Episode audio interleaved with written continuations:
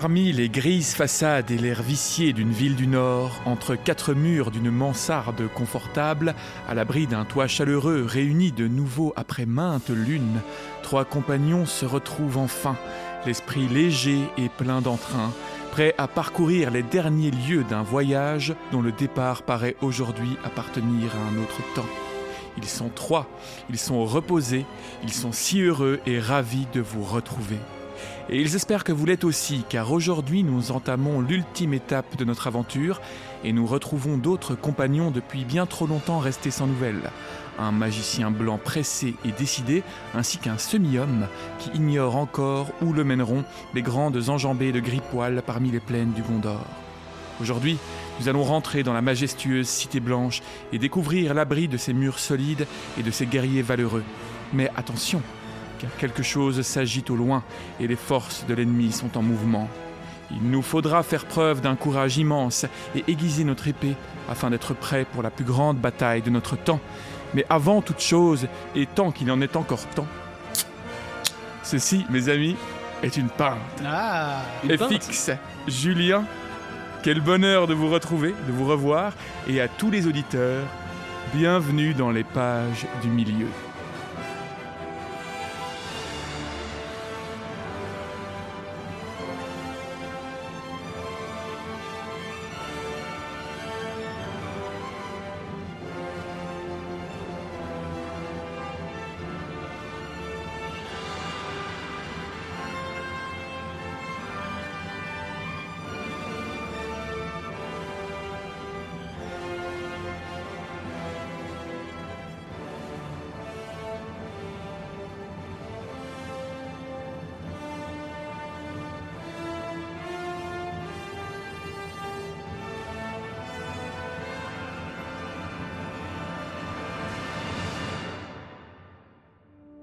Hello Salut tout le monde Bonjour, bonjour, une pinte, mais moi j'en veux une aussi.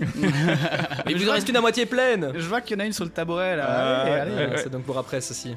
Eh bien bonjour à tous, euh, bienvenue, bon retour dans les pages du milieu, c'est enfin le retour, la rentrée Ah, officielle. ça y est, ça y est. Là, là, il y a une petite impatience qui se faisait sentir ces derniers jours. Je suis tout. euh, Merci pour ce bel accueil. Mais dis, euh, les, trois pers- les trois compagnons que tu décrivais au début, euh, Mhm.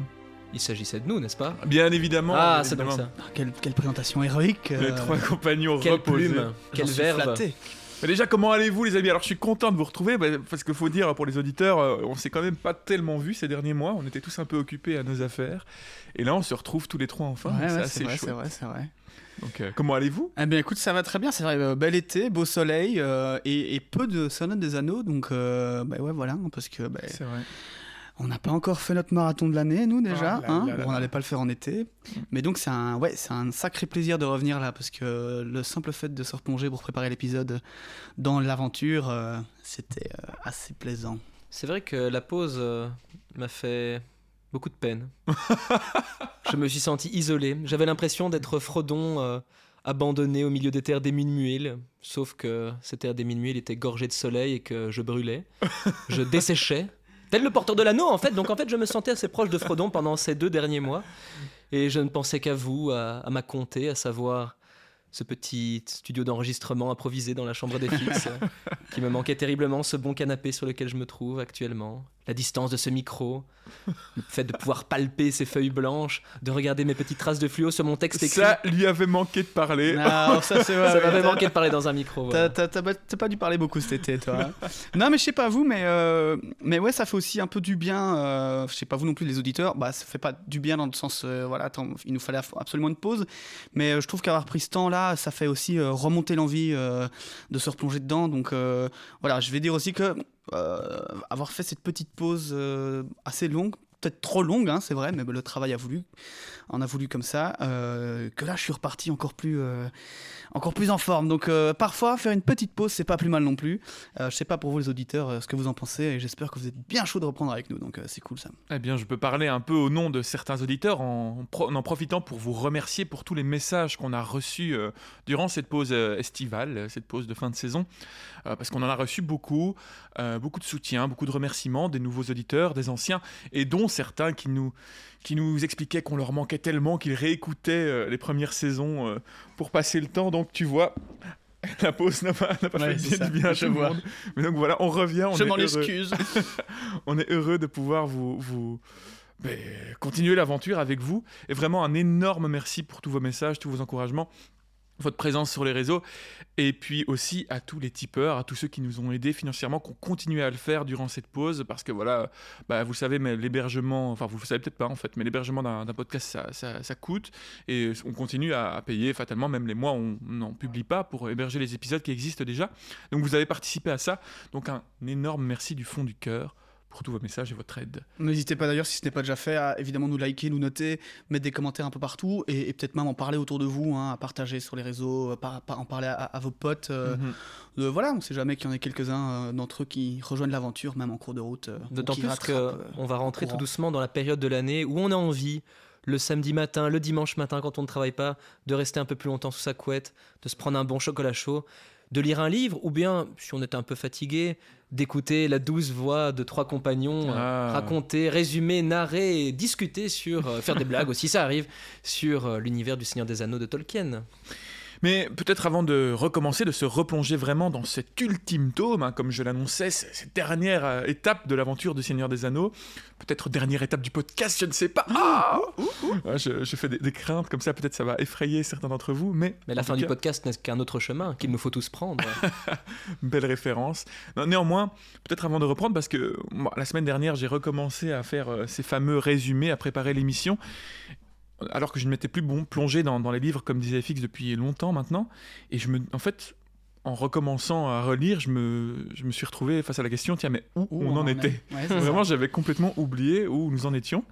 Et donc peut-être un petit rappel, euh, parce que là, en fait, ce qui est assez particulier, c'est qu'on va reprendre l'histoire de Gandalf et de Pipin, comme je l'expliquais, mais qu'on a quitté il y a de ça bien longtemps, bien avant la fin de la saison 2, Ouais, puisque en fait c'était la vrai, fin ouais. du livre 3, donc de la moitié des deux tours, puisque la, la deuxième moitié des deux tours euh, se consacrait à Frodon et Sam. Donc en fait, nous étions restés sur le chapitre qui s'appelait Palantir, la Palantir, où euh, Pipin, dans sa curiosité euh, maladive, avait été chipoté Palantir, suite à quoi un Nazgûl ou des Nazgûl étaient passés sur des ombrellés au-dessus de la compagnie du roi Théoden ainsi que de Gandalf, etc. Ce qui avait poussé Gandalf à presser le pas et à emmener Pipin vers, vers Minas Tirith pour essayer d'aller euh, quérir l'aide de, de Théoden et se préparer à la bataille parce que à ce moment-là, il pense donc, en tout cas Sauron pense que c'est euh, Pipin qui a l'anneau encore.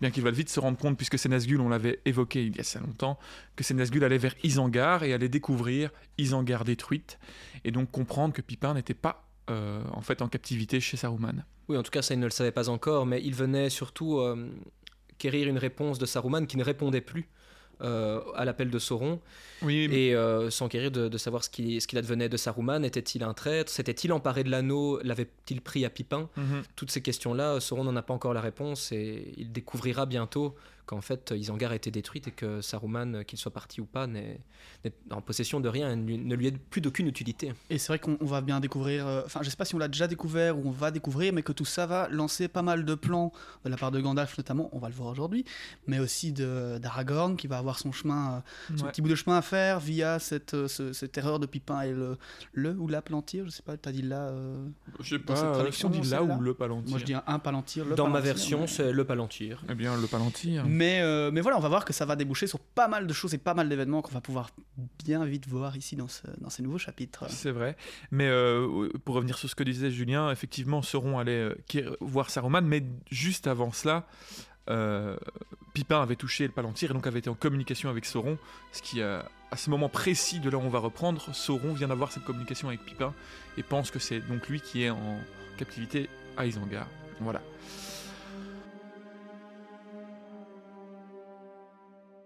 Livre 5, chapitre 1, Minas Tirith.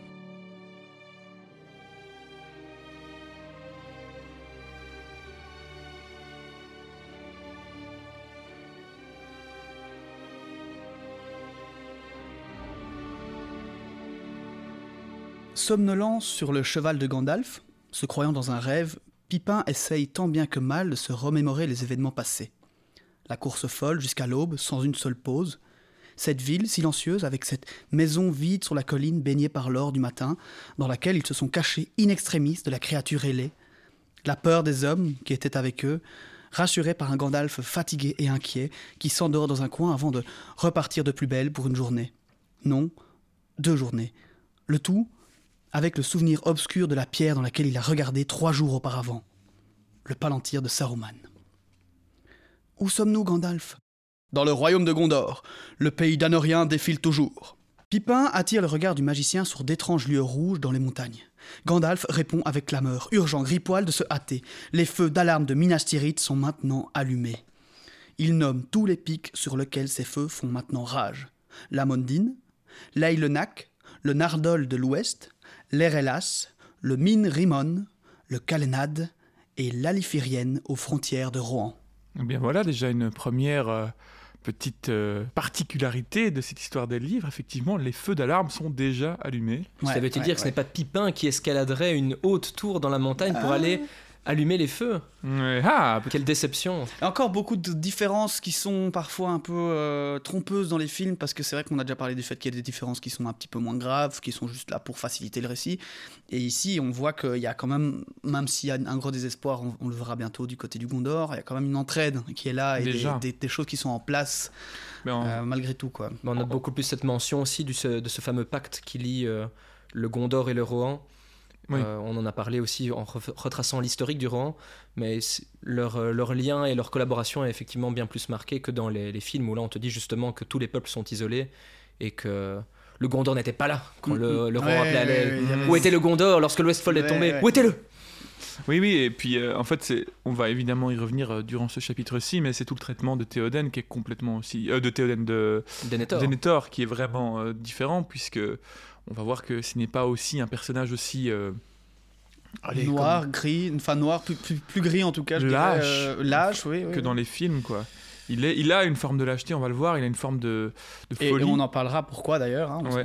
on l'a déjà évoqué, mais laissons un peu le. Ouais, ouais, mais donc voilà déjà une suspense. première grosse différence. Mais ça, ça, ça en relisant ce chapitre, ça me faisait tilter parce qu'il y a pas mal d'éléments comme ça. C'est après, on peut pas en vouloir à, à Jackson d'avoir voulu euh, un peu, Mettre du drama là où il n'y avait peut-être pas. euh, mais en tout cas, construire mieux les, les intrigues depuis depuis depuis plus longtemps. quoi. C'est comme en fait l'intrigue de, de Éowyn, par exemple. J'y repensais, mais en fait, on l'avait pas évoqué. Mais Éowyn, elle va jamais au gouffre de Helm dans, dans les livres.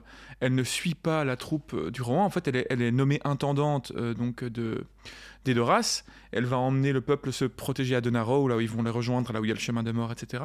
Mais elle ne va pas aller euh, à- au gouffre de Helm. Donc en fait, toute cette partie où on la voit dans les, dans les films déjà être un peu en souffrance de sa position de femme, de pas pouvoir aller se battre, etc., n'est pas encore abordée à ce moment-là dans les livres. Ça arrive plus tard et c'est beaucoup plus franc d'un coup. Ouais. Donc Ça- je, je comprends le chemin de Jackson de vouloir build un peu euh, l'évolution psychologique des personnages. comme D'autant plus pour, euh, d'autant plus pour l'amener euh, jusqu'à à son affrontement euh, avec le, le roi sorcier euh, sur les plaines de Pelennor, qui peut paraître peut-être un peu plus gratuit, entre guillemets, du coup, dans le livre. En tout cas, on a moins de construction et on a moins ce, ce build-up jusqu'à ce moment où elle peut enfin accomplir euh, cet acte euh, héroïque. Ça aurait complètement fait un espèce d'Arya Stark euh, à la fin de. Un- de oui, Game je of vois ce que tu veux dire, En fait, oui. Je vais pas spoiler pour ceux Presque qui- sorti de nulle part. Mais pour ceux qui l'ont vu, ils comprendront qu'il y aura- eu ce truc, c'est vrai, dans les films un peu de what? Alors qu'ici, Ouais. là, on a un vrai build-up. C'est vrai, quoi. C'est, c'est- Encore une fois, hein, ce- ce- voilà, cette espèce de, de parallèle entre la nécessité de faire un film et. Ouais, à fond. Mais ça change beaucoup la, triste, la euh, dynamique euh, du rythme des, des actions, vu que Mhm. là, ils sont sur le chemin pour Minas Tirith, ils voient les feux d'alarme allumés, donc ils sont déjà presque au début du conflit, Mhm, ce qui change totalement du moment où ils arrivent dans le film à Minas Tirith, où c'est eux qui vont allumer les feux, et ils savent que la guerre est proche, mais Et- ils sont et, un peu plus, on Denethor va dire, l'ignore complètement. en, en contrôle de la situation, alors que là, justement, le temps presse, Sauron va envoyer toutes ses armées parce qu'il est pressé par le temps, il pense que l'anneau a été récupéré, et du coup, il veut anéantir les hommes, et en fait, tout le monde est en train de courir, et ça veut dire qu'au final, bah, toute l'intrigue est beaucoup plus ramassée sur quelques jours, Mhm. tout va de plus en plus vite, Mm. ce qui n'est pas du tout euh, pareil. Mais soudain, Gripoil ralentit considérablement et hennit vers le ciel. Il reçoit plusieurs réponses et trois cavaliers passent à côté d'eux vers l'ouest, tels des spectres dans la nuit. Ça, je ne sais pas du tout à quoi ça fait référence, mais je suppose qu'on verra plus tard ce qu'était ce moment. Ces cavaliers se sont-ils retrouvés à croupeton à un moment? Parce que si oui, j'ai une théorie là-dessus. Ah, d'ailleurs, ça m'a fait rire, je suis désolé, hein, je- je- ça me fait maintenant, mais ça me fait rire. On a reçu encore beaucoup de messages de, de nouveaux auditeurs qui, euh, qui ont commencé le podcast en mode Ah, Cropeton, mais c'est sûr que c'est Gollum. Et à chaque fois, je dois briser leur rêve en disant Allez mais- jusqu'à l'épisode. Oui, ça, Euh, écoutez les épisodes un peu plus loin. Tu prends du plaisir à briser leur rêve, à vous. Non, non, mais c'est rigolo. Gandalf explique à un pipin somnolent que le seigneur de la cité a fait édifier des tours avec des feux d'alarme et des chevaux frais entre Minas Tirith et le Rohan. Il fut un temps où les palantirs auraient suffi. Le magicien invite Pipin à se rendormir. Lui ne va pas en Mordor, mais dans une cité où il sera, pour l'instant, bien plus en sécurité qu'à bien d'autres endroits de la Terre du Milieu. Mais cela ne rassure pas les hobbits, qui se mettent à penser à ses compagnons, en les espérant vivants. Pipin se réveille dans une brume froide, alors que Gripoil, fumant de sueur, garde l'encolure haute et file à pleine allure. Depuis quelque temps maintenant, Pipin peut discerner Gandalf parler à des hommes au milieu du brouhaha des marteaux ou des chariots. Des torches et des feux se voient çà et là dans la brume. Certains s'inquiètent de leur passage, mais Mitrandir est connu. Quant au Hobbit, Gandalf se porte garant de lui auprès de Denethor lui-même. Un chef d'homme reste néanmoins dubitatif. Il ne désire aucun étranger en cette période autre que des hommes de taille et armés. Quant à la valeur, elle ne s'évalue pas par la taille. Il a passé par davantage de batailles et de périls que vous, Ingold, bien que vous soyez deux fois plus grand que lui. Il vient maintenant de l'assaut de l'Isangar, et il est accablé d'une grande fatigue, sans quoi je le réveillerai. Il s'appelle Pérégrine, c'est un très vaillant homme. Un homme? Certainement pas. Je suis un hobbit, et pas plus vaillant que je ne suis un homme. Sauf peut-être que de temps à autre, par nécessité. Que Gandalf ne vous abuse point. Mitrandir passe ensuite une petite porte du Ramas Ekor, le mur extérieur de la cité édifié lors de la chute de l'Ithilienne. Il encercle les champs du Pélénor à quatre lieues de la ville et rejoint les montagnes de part et d'autre de cette dernière. Il est serti d'une grande porte et de deux tours fortifiées qui font face à plusieurs guets et ponts venant d'Osgiliath. Ça, eh bien, ce, pour ceux qui ont... On ne les voit pas dans les films, en fait, ces, ces fameuses portes. Donc, en fait, il faut imaginer qu'autour de, de Minas Tirith, au- autour du royaume de Minas Tirith, donc il y a des champs, etc., et il y a encore une fortification plus lointaine Mais qui fait le tour. Mais on la voit quelque part, cette porte. c'est dans le jeu vidéo Le Retour du Roi. Exactement. C'est pour ça que je voulais en parler. Pour les personnes qui auraient joué dans le jeu vidéo Le Retour du Roi, il y a un niveau, La porte sud. la porte sud, où, euh, où on, on peut aller vraiment s'amuser à upper nos niveaux. Oh, il est incroyable, est ce, niveau, c'est le meilleur. Et on le voit dedans, donc voilà, il faut des, imaginer. euh, des biaises orques à profusion qui n'arrêtent pas d'arriver. Ouais. Toi, tu peux taper tous tes meilleurs combos, tout est perfect. Voilà. Donc c'est la première génial. enceinte de protection de Minas Tirith qui est vraiment très très loin. Quoi. Toujours aussi petite déception, la représentation de Minas Tirith en tant que telle, qui par contre elle est magnifique, mais du- des alentours, pas, de- tu vois, Ouais. ces champs, pas de, pas de petits villages, pas, et on- Ouais. il va être dit plus loin. Pas de petites fermes, ça manque de. En fait, ce Ouais. n'est pas. Il y a juste une route qui passe de la porte de Minas Tirith qui traverse le champ, mais il n'y a pas toutes ces petites routes. Il n'y a pas non plus les routes qui te permettent, qui permettent en tout cas aux, aux familles qu'on va bientôt voir, d'aller se réfugier dans les montagnes et, par-delà. Je crois qu'il y, avait une, enfin, trop de complexité au niveau CGI et prenant Ouais, ouais, pas le temps pense, de hein. faire tout ce truc, alors qu'évidemment aujourd'hui ce serait fait, c'était pas important non plus, c'était pas l'essentiel. Il fallait montrer la, la cité, vu qu'on allait être à l'intérieur longtemps, et montrer juste l'immensité du champ devant, Ouais, qui allait ouais. être occupé par des orques. Donc à quoi bon s'évertuer à mettre des, des fermes, etc. On avait déjà vu ça dans le deuxième film, les fermes brûlées, les, les paysans chassés de chez eux avec le Rohan. Ça aurait Ouais, peut-être ouais. fait doublon de le remontrer ici. Ouais, je pense que c'est vraiment techniquement difficile. Et peut-être aussi techniquement, oui. Les terres fertiles du Pélénor, qui prennent place entre la cité et l'Anduin, comprennent de vastes vergers, des fermes, des bergeries. Donc voilà, c'est exactement ce qu'on disait. La population y est pourtant peu nombreuse, la plupart des gens vivant dans les sept cercles de la cité ou dans les hautes vallées des lisières montagneuses. Bel et bien considérés comme des hommes du Gondor, ils sont plus souvent de sang mêlé, plus basanés ou de courte taille, ancêtres des hommes oubliés qui vivaient là avant la venue des Numénoriens. Donc voilà, évidemment, euh, bah, les hommes qui étaient là avant bah, que les Numénoriens, avant même l'arrivée, je, sup- je suppose, de, de allez, d'Isildur, de son frère et de son père, Ouais, ouais, il y avait ça. déjà des, des Numénoriens qui sont venus, mais il y avait aussi des hommes, et aujourd'hui, Ouais. le Gondor est quand même fort constitué, comme il est dit ici, de... Des hommes du premier âge, en fait, qui ne sont pas allés se battre au Beleriand et donc n'ont pas eu euh, bah, la bénédiction d'aller vivre en Numénor. Exactement. Alors que Pipin admire les montagnes blanches de l'Ered Nimraïs, le gris de la roche passe soudain à un blanc immaculé, et la tour d'Ectelion fait son apparition au soleil, brillante sur le ciel comme une perle d'argent. Des bannières blanches flottent au créneau dans les brises matinales. Une fois devant la porte, les bâtons de fer s'ouvrent devant eux, les habitants acclament le nom du magicien. Ils savent que la tempête est proche. mais Gandalf n'a pas le temps d'attendre et se dépêche vers les quartiers de Denethor. Les Gondoriens ont pour habitude d'utiliser des petits chevaux, qu'ils ne voient d'ailleurs que rarement dans les murs. La vue de Gripoil, qui avance fièrement le long de la route sinueuse, leur rappelle les coursiers du Rohan et ravive l'espoir de leur venue. Gandalf grimpe le long chemin qui serpente dans toute la ville jusqu'à la tour blanche, dressée de bannières des intendants.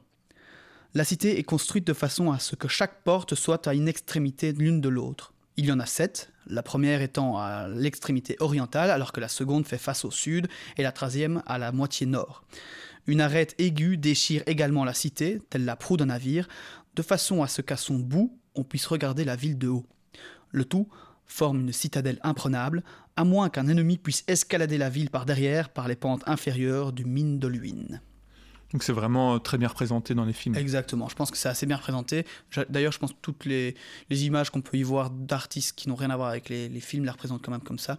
Bon, je dis que plus, les portes sont plus ou moins à l'extrémité, peut-être pas totalement, parce qu'il dit qu'il y en a une face au sud, mais en gros, il faut vraiment aller tout à gauche, puis au milieu, puis à droite, puis à gauche, puis au milieu. En fait, ça monte en serpentant. Exactement, et en gros, à mon avis, si tu fermes toutes les portes, bah, il faut, es obligé de passer par cette porte pour arriver tout en haut. Euh, donc c'est vrai que techniquement, c'était une ville euh, assez imprenable. Pipin est émerveillé par la cité de pierre, vaste et splendide. Malheureusement, celle-ci tombe depuis quelques années en décrépitude, et il manque déjà la moitié des hommes qui auraient dû y demeurer. Certaines maisons portent au-dessus de leurs entrées des armoiries de ce qui devait être de vieilles familles, mais aujourd'hui, les cours et les demeures semblent silencieuses. Enfin, arrivés à la septième porte, ils mettent pied à terre les chevaux n'étant plus admis. Les gardes sont vêtus de noir et leurs aumes ont une forme haute avec de longs oreillons sur lesquels volent des ailes blanches d'oiseaux de mer. Le tout, étincelant d'une flamme d'argent, étant fait de mithril, héritage de la gloire de jadis. C'est ce que j'allais dire, on en avait parlé dans l'épisode euh, sur la Moria. Lorsqu'on parlait de, de, mithril et d'Ithildine, c'était fait de mithril. Exactement. Ces casques. Euh, Donc c'est bel et bien oui, les beaux casques qu'on voit, qui, sont parmi des, à mon avis, les derniers casques qu'on peut retrouver comme ça, même si le Condor a toujours une, splendeur, je pense que ah, ces gardes-là sont euh, vraiment au top. C'est l'élite. exactement. Sur leur tunique est brodé un arbre blanc sous une couronne d'argent et de nombreuses étoiles. Seuls les gardes de la tour blanche portent désormais l'insigne des héritiers d'Elendil, devant la cour de la fontaine où l'arbre blanc avait autrefois poussé.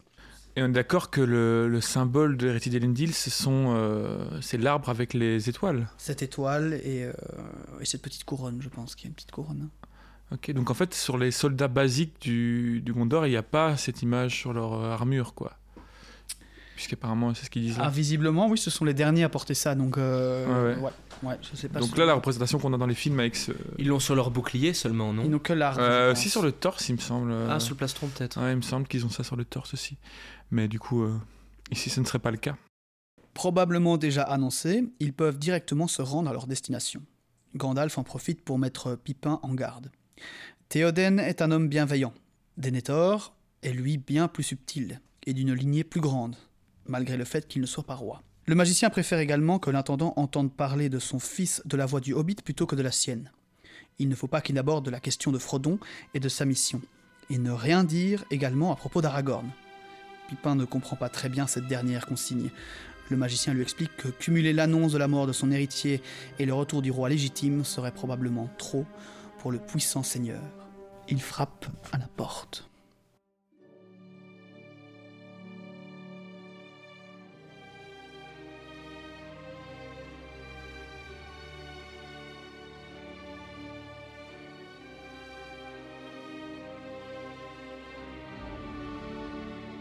On annonce quand même bien la rencontre de Denethor. Euh... Ça va pas être quelque chose d'évident. Il y a quand même euh, le gars qui est en train de se faire attaquer. Euh. Et surtout, on... oui, c'est vrai que dans le film également, mais jusque-là, il pense également que Denethor n'a aucune information sur, sur, le sort de Boromir. Alors, je ne l'ai peut-être pas écrit, mais en fait, quand il croise Ingold, euh, Pipin ah fait mention de la mort de. Je sais pas pourquoi j'ai pas regardé ça d'ailleurs.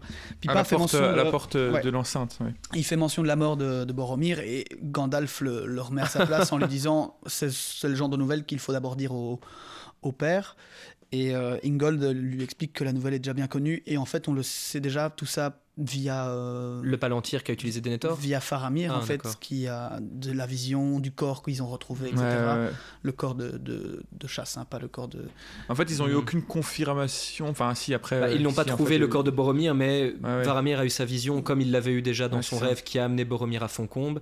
Et là, il a retrouvé le corps, à du savoir Gondor, la- ouais, le corps du Gondor, en fait. le corps du Gondor, c'est ça, pas le corps de Boromir. Donc, en tout cas, il dit que c'est déjà connu, même si évidemment, je crois que ça va être la, la confirmation officielle, mais. euh, Ce qui est assez triste au final, hein, comme dans les films d'ailleurs, où je trouve que c'est tourné de manière plus ambiguë, surtout dans la version longue du, du deuxième film, dans les deux tours. Au final, en fait, personne ne retrouve jamais le corps de Boromir.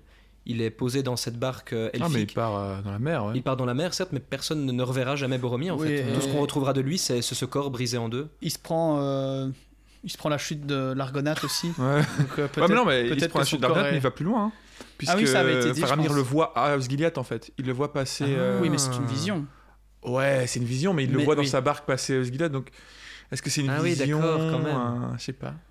Ah oui, il va Mais ça- directement ça avait rejoindre pas la été dit mer son alors. corps- Non, c'est un autre. euh, Allez, c'était dans les histoires entre les elfes, là, etc. C'est le. Je sais plus qui qui était C'est l'histoire de de cet elfe avec euh, la fille de la bon, on a oublié les noms. Oui, maintenant. c'est ça, ouais. Euh, oui, qui se jette Qui dans l'eau euh, et de, qui- de qui disparaît dépit dedans. parce que Mm. ça. Allez, on a donné le nom de la rivière de la Lothlorien. on a donné le nom Nimrodel de Nimrodel. Oui, c'est ça. Nimrodel et son mec qui est, je ne sais plus son nom. Et d'ailleurs, son mec qui euh, donnera le nom de la ville au sud du Gondor. Allez. Ah là là, c'est horrible ce moment. Ah, c'est la reprise, on est vraiment désolé. FX va aller trouver ça maintenant. Amroth, c'est le Ah, roi oui, voilà. Amroth et qui euh, C'est toi qui as trouvé avant moi, du coup. ouais. qui, euh, qui en fait va être épris de Nimrodel, une elfe vivant en Lothlorienne. Ils vont sortir ensemble, il va, il va lui proposer de partir euh, au pays des elfes ensemble. Ils vont se perdre en chemin, chacun de, leur côté, il va jamais la retrouver.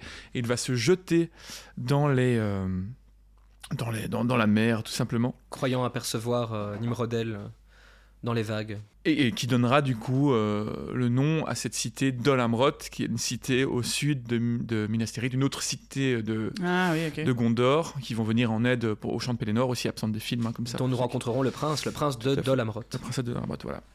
Puisqu'en fait, c'est une cité qui euh, est en bord de mer, et donc ils vont donner le nom de cette fa- ce fameux héros mort en se jetant dans l'eau. Mais quelle construction d'épisodes, quelle construction de livres, hein. tout est connecté.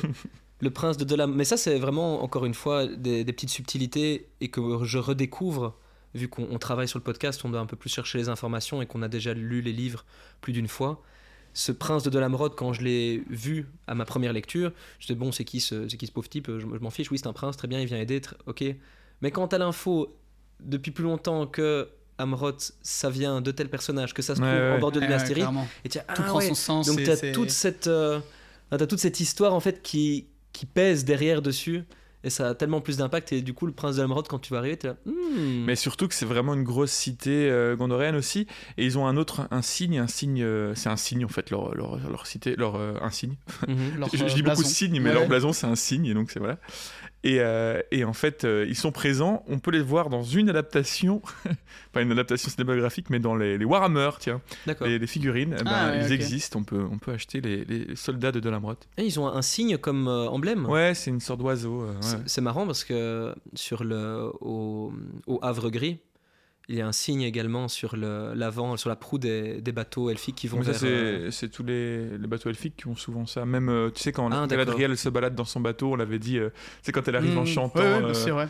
pour, euh, Ah, pour ouais. offrir Les les cadeaux. tête de. Elle, a- elle a un tête Ah de oui. On dirait un pédalo un peu. Et pour la petite anecdote qui sert à rien, euh, loin dans ma famille, enfin pas si loin que ça, mais j'avais de la famille euh, de la petite ou de la grande, je sais pas comment dire, enfin en tout cas bourgeoisie, de la Ouais. bourgeoisie, et c'était un signe aussi chez moi. Donc euh, Ah techniquement, voilà, je, je peux euh, être descendant un peu de Dolamrod. Vous J'ai avez- pensé ça d'ailleurs. Chers auditeurs auditrices, vous avez une info. FX est un descendant bourgeois qui vient de la famille des Delabrotte.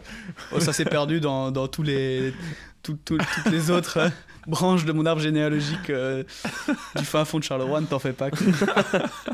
Dans des guerres fratricides ah bah, ah, le symbole de Charleroi, c'est quand même bien. C'est un, c'est un lion, c'est ça? Ah ouais? Euh, ouais, c'est c'est pas un c'est la lion Wallonie. non Ah non, non, c'est. euh, Bah, non, non, c'est- la Flandre, ça, le lion. C'est le coq wallon. euh, je Oui, mais. Charleroi, ils ont un, un C'est emblème, je possible, pense. je Bah, sais c'est plutôt le, un, un- un morceau de charbon, à mon avis.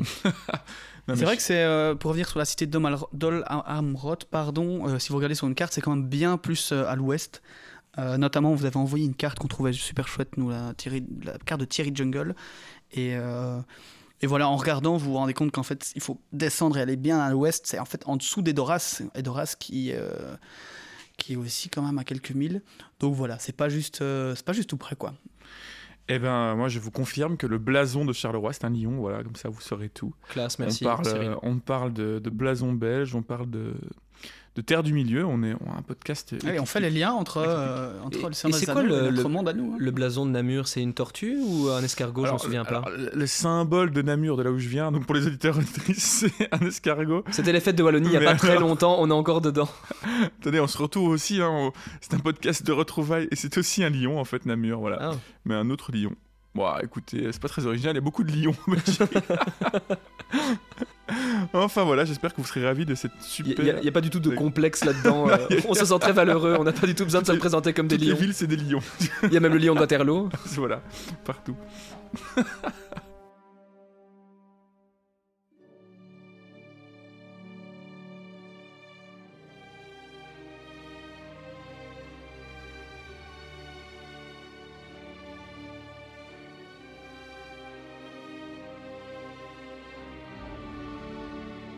La porte s'ouvre alors. Le regard de Pipin plonge dans une grande salle. Elle est éclairée de part et d'autre par de profondes fenêtres au-delà des rangées de hauts piliers qui soutiennent le plafond. Ces piliers sont en marbre noir. Ils se dressent jusqu'à de grands chapiteaux sculptés, montrant d'étranges images de divers animaux et feuillages, et bien au-dessus, on peut voir un entrelacement d'or et d'arabesques multicolores. Il n'y a dans la salle aucune tapisserie, ni teinture historiée, ni aucun objet en tissu ou en bois, mais entre les piliers se tiennent en silence de hautes statues de pierre froide. On peut s'imaginer. euh, C'est marrant le contraste qu'il y a avec la salle de, de Méduselde de, à Edoras. Donc cette salle en bois avec des, des- des- des peintures, des tentures, avec toute l'histoire de Toutes les des tapisseries. Etc. Du roi Éorle. C'est beaucoup plus velours à, Ouais, à Edoras, alors qu'ici c'est beaucoup plus froid. froid, pierreux, euh, dur. Donc, au fond de la salle se dresse sur une estrade précédée de nombreuses marches un trône derrière lequel on peut voir l'image d'un arbre en fleurs incrusté de pierres précieuses gravées dans le mur. Mais le trône est vide. Au pied de l'estrade, sur la première marche, il y a un siège de pierre, encore une fois noir et sans ornement, et dessus est assis un vieillard, le regard baissé sur ses genoux. Il tient à la main une baguette blanche à pomme d'or. J'aurais pu dire la baguette de sureau pour faire le, le lien, mais non, c'est une baguette blanche à pomme d'or. Du coup, ça, c'est aussi dans les films, petit élément subtil, euh, le- la différence des, des trônes, en fait. hein. Le trône Ouais, de- des, des- des rois du Gondor, et du coup, en l'occurrence, celui d'Aragorn actuellement, qui est tout au-dessus, tout grand, et l'intendant qui n'a qu'un petit siège de pierre malgré tout, mais en bas. Euh, et si vous faites attention dans les films, c'est tout à fait ça qu'il y a. Donc, euh, Ouais, et du coup, je me dis, ce trône, ça fait longtemps que plus personne ne s'est assis dessus, quoi. Ce grand trône. Alors cet homme, ce vieillard, ne lève pas les yeux à l'approche de Gandalf et de Pipin. Salut, seigneur et intendant de Minas Tirith, Denethor, fils d'Ectélion, s'exclame alors Gandalf. Je suis venu vous apporter conseil et des nouvelles en cette heure sombre. Sombre, certes, est l'heure, et c'est à de pareils moments que vous avez l'habitude d'apparaître. Mais bien que tous les signes annoncent la ruine de Gondor, ces ténèbres m'affectent moins que les miennes propres. Il m'a été rapporté que vous amenez avec vous quelqu'un qui a vu mourir mon fils. Est-ce lui? Bam, directement. Première, première euh, réplique de Denethor, ça rentre dedans. Il n'y a pas le temps, hein, Déné Il n'y a pas le temps. le personnage très euh, classe, on va le voir. Ah, on va le en voir. fait, c'est. Ouais. Ouais, très, très imposant en fait de, de sa stature. Et, en- même c'est très bien décrit dans, dans ce chapitre, vous allez voir, c'est assez étonnant. Gandalf acquiesce. Il explique que Pipin est l'un des deux semi-hommes à avoir vu mourir Boromir, l'autre étant avec Théoden de Rohan. Denethor peste. Le mot semi-homme lui semble comme de maudites paroles venues troubler ses rêves, venues lui enlever son fils. Mon Boromir, maintenant nous avons besoin de vous. Faramir aurait dû partir à sa place. Gandalf s'exclame. Boromir n'aurait jamais voulu que sa mission soit remplie par un autre. C'était un homme autoritaire qui prenait ce qu'il désirait. J'aime bien ça parce que c'est une, c'est, euh, c'est une phrase de, de Gandalf qui explique ça à Denethor, c'est qu'il a compris que Boromir était quelqu'un qui prenait ce qu'il désirait. Alors qu'il n'est pas censé être au courant que Boromir a vraiment voulu prendre l'anneau à, Ah ouais. à Frodon, mais c'est cette petite incise euh, comme ça qui, qui fait écho à, à ce qu'il a voulu faire. Et d'ailleurs, pour revenir sur cette phrase, euh, Faramir aurait dû partir à sa place, c'est au final plus ou moins vrai, vu que c'est Faramir qui a eu plus de vision, et en plus Faramir, euh, ben, on l'a vu, est beaucoup moins euh, tenté par l'anneau, ce qui fait que Ouais. si ça avait été le cas, il aurait probablement survécu à son frère, et, et son frère aurait pu mener les batailles euh, d'Osgiliath et compagnie. Quoi. Donc Ouais, c'est vrai qu'il y a quand même peut-être un truc prophétie, de, prophétique là-dedans qui s'est mal passé, quoi, justement. Ah, il devait en être euh, ainsi. hein. Toujours. oui, oui, dans un sens et dans, dans un autre. Parce qu'on est d'accord que Faramir a eu plus de Tu sais visions pourquoi et, les- et les visions en premier. Oui, tout à fait. Boromir, Mais tu sais hein, donc- pourquoi il, a- il devait en être ainsi? Parce que si ça avait été l'inverse, et que c'était Boromir qui avait trouvé Frodon Il aurait, et récu- Sam, il aurait récupéré l'anneau. il aurait récupéré l'anneau, il aurait jamais laissé Sam et Frodon Ah ouais. partir. C'est vrai. Et, euh, et puis ainsi, Boromir a pu prouver sa valeur et défendre les hobbits et se racheter. Donc, Ouais, ouais, ouais. Non, mais c'est vrai Il que devait mourir pas pensé au fait ainsi. que finalement, alors ça aurait été. euh, Ouais, ça aurait été. ouais, Enfin, techniquement, je sais pas si Boromir aurait été avec les Rangers de Luthinienne, mais. euh, En tout cas, s'il l'avait trouvé, il l'aurait Far- jamais. Faramir euh, les aurait fait passer par Osgiliath, il serait tombé sur Boromir ou ainsi de suite. Ça aurait Ouais, été- ouais, ça aurait été ça la n'aurait pas été pas possible. Quoi? Faramir les aurait fait passer par Osgiliath. Oui, il serait peut-être passé par là-bas, ou ils auraient, ils seraient tombés sur Boromir d'une façon ou d'une autre, et ça aurait été beaucoup plus compliqué, voire euh, impossible. En tout cas, c'est grâce à Faramir que les hobbits ont pu continuer leur chemin. Et puis Faramir, S'il n'y avait pas été là. si Faramir était avec eux, aurait-il pu passer avec Gollum? Aurait-il pu passer les mines muiles et puis arriver jusqu'à la porte, euh, la porte aussi, Mordor tu vois? ouais, ouais, ouais. Il devait être, se retrouver juste à deux avec euh, le séducteur destin. Gollum. Et c'est le, le- le retour du destin. Ah, ça y est, ça vous avait manqué ce destin. Mais Gandalf, tu t'étonnes presque de- du fait que Gandalf euh, ait pu sentir, pressentir le, le côté autoritaire de Boromir et qui s'empare de ce qu'il désirait. Mais Gandalf, on va le voir, surtout Gandalf le Blanc, a un, Ah, mais je sais. un bien don de, de vision des Bien choses qu'il nous exposera encore par la suite. Lors de la bataille des champs du Pelennor, Gandalf, bien qu'occupé à tenir les défenses de la ville, va pouvoir après faire le récit de certaines choses qu'il n'a pas du tout vues et assisté de manière concrète, mais il pourra narrer les exploits de certains personnages alors qu'il était très très loin. Bien sûr, mais de toute façon, mais c'est juste, je trouve cette phrase intéressante. Bien sûr. euh, qu'il qu'il la fasse ressortir comme ça. Il prenait ce qu'il désirait. Enfin voilà. Mais Gandalf euh, est interloqué. Denethor parle de la mort de Boromir. En a-t-il eu des nouvelles avant leur arrivée? En parlait, tiens, justement, il n'était pas censé euh, savoir que Denethor euh, connaissait la mort de son fils. Alors, le vieillard Denethor acquiesce en saisissant, puis en levant dans chaque main une moitié d'un grand corps, un corps pour souffler dedans évidemment, fendu par le milieu, une corne de bœuf sauvage cerclée d'argent. C'est le corps que Boromir portait toujours, s'écrie Pipin. Exactement, répond Denethor.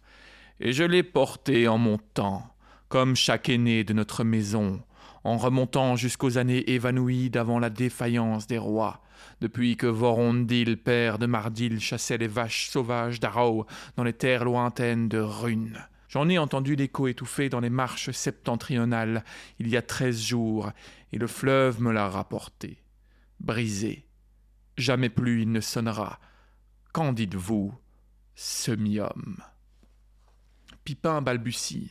Treize jours. Cela doit être juste. Oui, il se trouvait à côté de lui quand il sonna du corps. Mais aucune aide ne vint, seulement d'autres orques. Mais Denethor insiste. Il veut en savoir davantage. Pourquoi aucune aide n'est-elle venue? Et comment un semi-homme, si chétif, a-t-il pu s'échapper alors que lui, tout puissant qu'il était, est tombé au combat? Le plus puissant homme peut être tué d'une seule flèche, et Boromir fut percé de nombreux traits, réplique alors Pipin. Ch'tac. Comme ça s'est dit, cette phrase qui est reprise dans les Ah, films cette phrase hein. magnifique. magnifique, qui, qui décrit tout. Pipin décrit alors la scène de la mort de Boromir, comment il l'a vu affaissé au pied d'un arbre, comment lui-même a été fait prisonnier, et comment, malgré l'échec de son entreprise, Boromir a lutté jusqu'à la fin pour tenter de le sauver, lui et son ami Merry. Et sa gratitude en est gigantesque. Un aussi grand seigneur des hommes trouvera sans doute peu de service chez un hobbit. Je l'offrirai toutefois en paiement de ma dette, rajoute alors Pipin, avant de tirer sa petite épée et de la déposer aux pieds de Dénétor. Dénétor sourit et demande à Pipin de lui présenter l'épée. Il explique que cette dernière vient des tertres qui s'étendent le long de son pays. Je vois que d'étranges histoires sont tissées autour de vous, dit Dénétor, et je vois une fois de plus que l'apparence peut tromper sur un homme, ou un semi-homme. J'accepte votre service, car vous ne vous laissez pas démonter par les paroles. Votre discours est chevaleresque et courtois, tout étrange qu'il puisse paraître pour nous autres gens du Sud. Or, dans les jours qui viennent, nous allons avoir besoin de tous les gens chevaleresques, grands ou petits. Denethor lui fait alors prêter fidélité et allégeance. Gandalf invite Pipin à répéter les paroles de l'intendant. Pipin s'exécute alors, suite à quoi Denethor promet de toujours récompenser ce qui est donné, la fidélité par l'amour, la valeur par l'honneur, le parjure par la vengeance. Et maintenant voici mon premier ordre. Parlez et ne restez pas silencieux. Dites-moi toute votre histoire et veillez à vous rappeler tout ce que vous pouvez de Boromir, mon fils. Denethor ordonne qu'on apporte du vin, de la nourriture et des tabourets pour les autres, et demande à ce que l'on ne le dérange pas pendant une heure. Mais Gandalf s'insurge. Il n'a pas fait une chevauchée de cinq cents lieues de l'Isengard jusqu'à ici, à seule fin d'amener un petit guerrier, si chevaleresque soit-il. N'est-il rien, pour vous, que Théoden ait livré une grande bataille, que l'Isengard soit défait et que j'ai brisé la baguette de Saruman? demande alors Gandalf. Cela a pour moi une grande importance. Je connais suffisamment ses exploits pour prendre mes propres décisions contre la menace de l'Est, répond froidement Denethor. Pipin voit alors une ressemblance entre les deux, et la tension qu'il y a entre eux presque comme s'il voyait d'un œil à l'autre une ligne de feu couvant sur le point de s'embraser. Denethor a en fait beaucoup plus que Gandalf l'apparence d'un grand magicien. Il est plus royal, plus beau et plus puissant et plus âgé.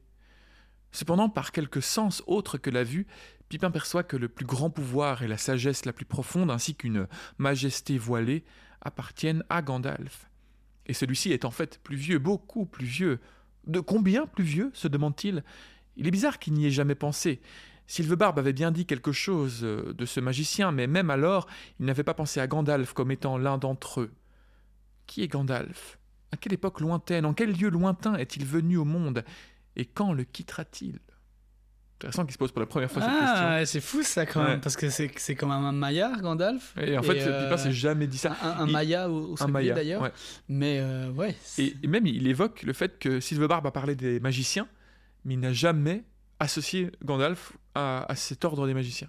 Donc il est... Il, il il- Ah, ouais. il se rend, en fait, il se rend à peine compte de la, du pouvoir de Gandalf à ce Mhm. moment-là. Mais je veux revenir aussi un peu sur, euh, sur ce qu'il dit de Denethor. Mais attends, avant pour terminer sur. euh, parce que moi je trouve ça incroyable que ces personnages se posent ces questions-là. Ouais. euh, parce que j'en avais jamais vraiment eu la.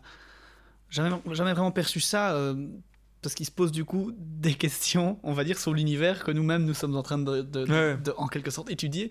Euh, je sais pas s'ils font un peu de méta, euh, méta quelque chose là-dedans. Non, mais c'est chouette, c'est, c'est, génial quand on a ce, ce genre de petits éléments, quoi. Parce que c'est vrai qu'on a parfois un peu l'impression, je trouve, que les, les personnages évoluent dans un monde dans lequel eux ils font leur vie, mais Sans il y se a- poser de questions sur le, monde ouais, dans ça. lequel ils vivent. et on a, on a généralement juste des liens avec cet univers, via par, par exemple les elfes qui vont nous expliquer quelques histoires, ou Aragorn qui nous fait une petite chanson euh, et qui nous parle de ses, de ses, ses ancêtres. Mais euh, la fait, le fait que ça vienne comme ça de, de Pipin dans ces moments-là et Ouais. de cette façon-là, enfin, moi je trouve, ça, je trouve ça cool. Je me souvenais pas de.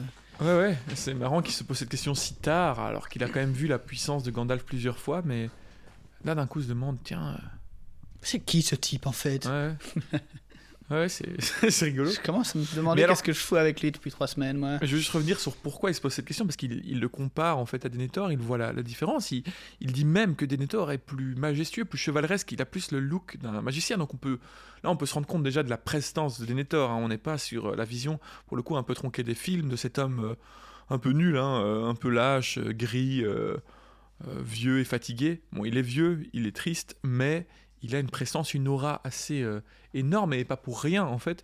Je peux revenir là-dessus en quelques, en quelques phrases. En fait, euh, pour revenir sur les intendants, pour un peu comprendre exactement d'où vient ce Denethor, il faut savoir que c'est Romain-Lassie Ier, roi du Gondor de 491 à 541 du troisième âge, donc 500 ans après la mort d'Isildur, qui crée en fait le poste d'intendant, qui sont à l'origine des conseillers du roi, euh, simplement, qui ne sont pas encore un héritage euh, du sang héréditaire, qui est simplement voilà un poste de conseiller du roi, et chaque roi, chaque nouveau roi avait euh, le choix de choisir son intendant qui allait le conseiller.